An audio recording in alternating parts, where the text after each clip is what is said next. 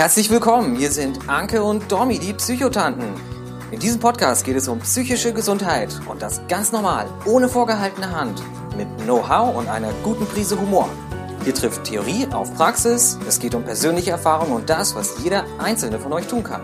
Jetzt viel Spaß beim Zuhören. Einen wunderschönen guten Tag hier zurück bei den Psychotanten. Hier ist die Dominique in München und die Anke sitzt in Ebenbüren. Und in der heutigen Folge geht es bei uns um das Thema, ist er der Richtige? Und zwar geht es hier um den Therapeuten. Äh, wie merkt man, ob man bei demjenigen gerade richtig sitzt? Äh, an was für Anhaltspunkten erkenne ich, ob das hier eine gute Arbeitsbeziehung ist, ähm, ob ich mir vorstellen kann, bei dem zu bleiben? Worauf kann man achten? Welche Rolle spielt das Therapeuten? Therapieverfahren oder ist nicht eigentlich das Bauchgefühl entscheidender? Ähm, wir wollen euch heute einfach so ein paar Anhaltspunkte geben, woran ihr erkennt, ob ihr wirklich richtig sitzt. Hallo erstmal von mir. Das hörte sich gerade so ein bisschen an wie Kennst du noch diese diese Sendung ähm, auf auf ZDF, ZDF genau, TV? Eins, zwei oder drei. Ja, genau, genau. Äh, wisst ihr, ob ihr richtig steht? Nee, ob ihr richtig steht, seht ihr, wenn das Licht angeht, so, ne? Genau. Genau. Beim Psychotherapeuten geht das Licht natürlich nicht an, sondern ich glaube, diese Folge könnte man theoretisch mit diesem Satz, es kommt aufs Bauchgefühl an, eigentlich schon beenden. Ähm, aber wir wollen es natürlich noch ein bisschen ausführen. Ich glaube, es ist ganz, ganz wichtig, dass ihr auf euer Bauchgefühl hört. Guckt, ob ihr euch bei der äh, Person, mit der ihr da die Probatorik durchgemacht habt, ähm, wohlfühlt, ob ihr euch der anvertrauen könnt, ob ihr ähm, ja mit ihr intime Dinge besprechen könnt, ob ihr das Gefühl habt, Mensch, die hört mir zu und ähm, das ist, glaube ich, der wichtigste Faktor. Ähm, es geht gar nicht so sehr darum, ist das jetzt das passende Therapieverfahren, was laut Leitlinie für mich äh, angedacht wäre. Ähm, es gibt ganz viele Forschung auch dazu, ähm, was eigentlich in der Therapie wirklich wirkt, weil ähm, ich weiß nicht, hast du hast du schon verschiedene Therapieverfahren durchgemacht? Irgendwie Verhaltenstherapie, Tiefenpsychologie? Nee, ich habe meine eine Therapeutin äh, gefunden und als ich damals zu ihr gegangen bin, hatte ich auch noch keine Ahnung von den verschiedenen Verfahren. Äh, ich habe mir irgendwie nur gedacht, hm, die Frau ist sympathisch und sie wirkt kompetent. Das waren so meine Auswahlkriterien. Okay, weil Verhaltenstherapie und Psychoanalyse sind zum Beispiel ganz, ganz krasse Unterschiede und trotzdem kommen die, auch diese beiden total unterschiedlichen Verfahren ja zu gleichen Ergebnissen. Dem Patienten geht's besser. Und da gibt's halt ganz, ganz viel Forschung und ähm, Luborski heißt er, glaube ich, der gute Mann oder die gute Frau, das weiß ich gar nicht genau, hat da so ein Äquivalenzparadoxon zum Beispiel rausgefunden. Und äh, das bedeutet, dass der wichtigste Wirkfaktor einer erfolgreichen Therapie eigentlich die therapeutische Beziehung ist. Und deswegen kommt es gar nicht so sehr drauf an, ist es jetzt ein Verhaltenstherapeut, ist es ein Tiefenpsychotherapeut, Tiefenpsychologe, ist es ein einen äh, Psychoanalytiker, sondern fühle ich mich da wohl. Klar kann es sein, dass bei bestimmten Störungsbildern, wie zum Beispiel einer komplexen Traumatisierung oder so, da jemand eine bestimmte Weiterbildung haben sollte. Aber letztendlich ist es erstmal wirklich so das Bauchgefühl, würde ich sagen, oder? Absolut. Ähm, also ich, ich hatte ja vor meiner äh, endgültigen Therapeutin hatte ich ja auch, saß ich woanders und da hat das Bauchgefühl einfach nicht gestimmt. Ähm, aber da bin ich trotzdem ein paar Mal hingegangen, weil dazu dienen ja die probatorischen Sitzungen. Da haben wir ja letztes Mal so ein bisschen drüber gesprochen, dass man sich eben so ein bisschen kennenlernt und ähm, und wenn ich dann irgendwie merke, nee, das, das passt nicht, ähm, dann kann das halt beendet werden, ohne dass bei der Krankenkasse schon 25 Sitzungen äh, irgendwie beantragt wurden. Und ich finde auch immer wichtig, also der Patient ist ja nicht der Einzige, der die Chance hat, dann irgendwie zu sagen, nee, das kann ich mir, mir eh nicht vorstellen.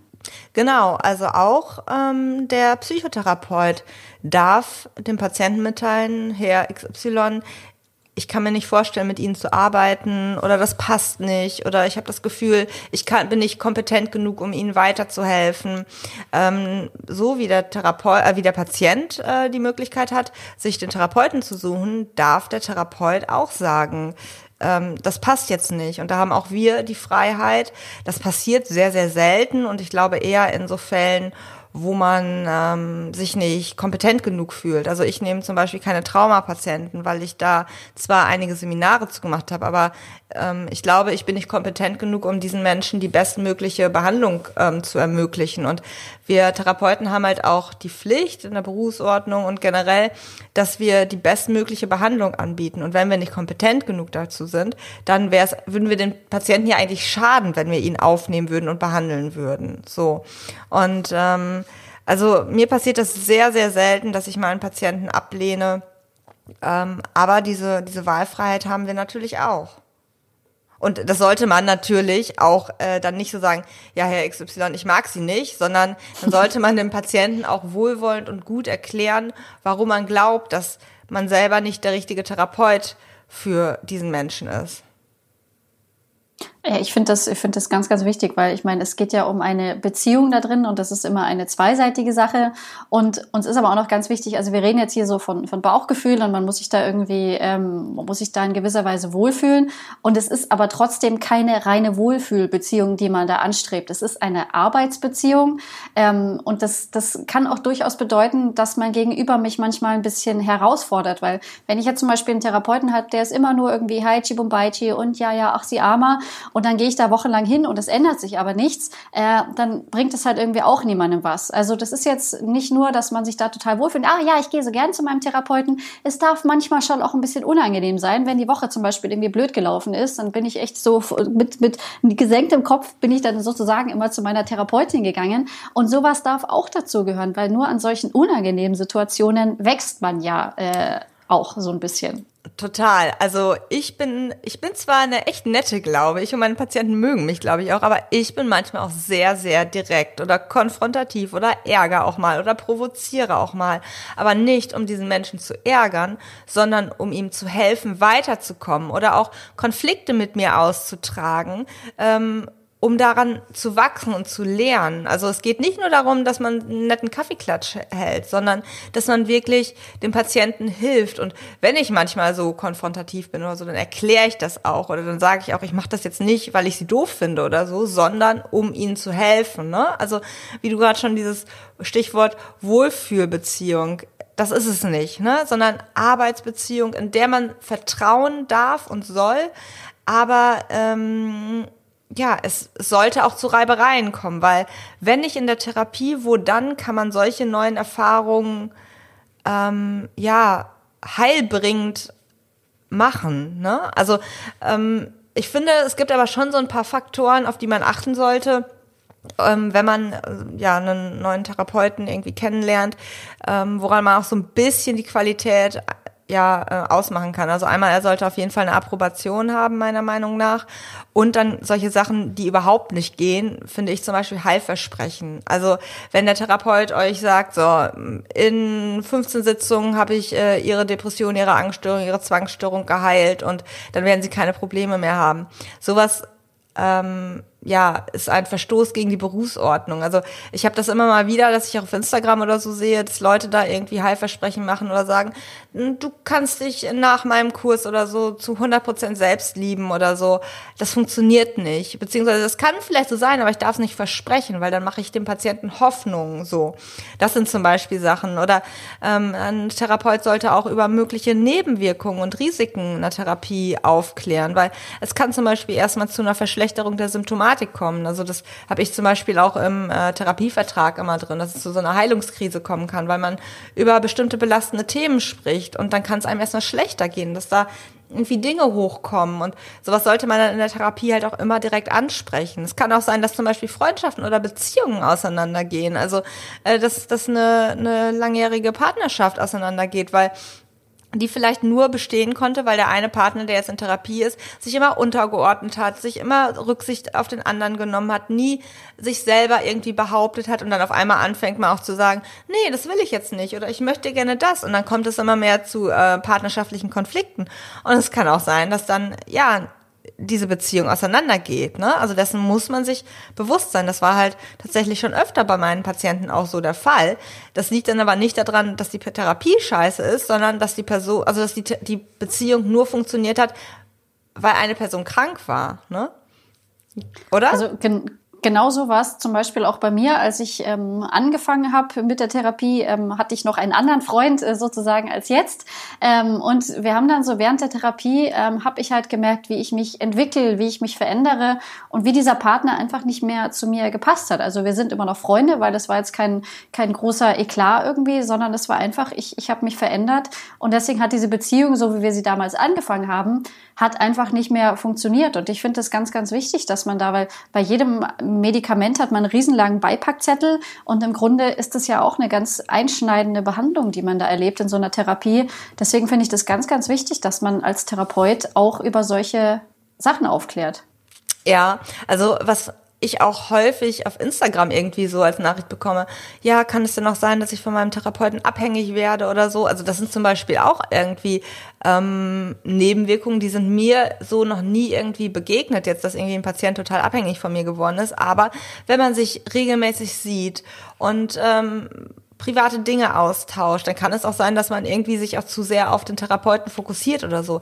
Da ist es dann aber zum Beispiel so, dass der Therapeut das auf dem Schirm haben sollte und darauf achten muss und diese Verantwortung dafür auch trägt. Ne?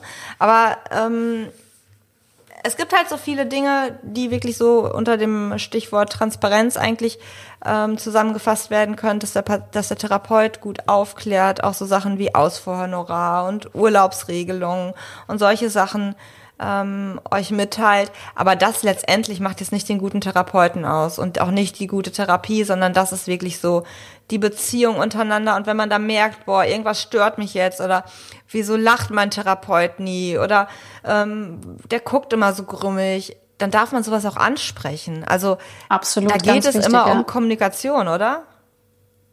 Ja, also das ist, ähm, weil wenn ich, wenn ich da irgendwie immer hingehe und mir denke, oh, vor drei Wochen hat sie irgendwo sowas gesagt und es verunsichert mich bis heute, ähm, sie kann ja nicht meine Gedanken lesen. Also es sind ja immer noch Therapeuten, die einem da gegenüber sitzen und keine Magier.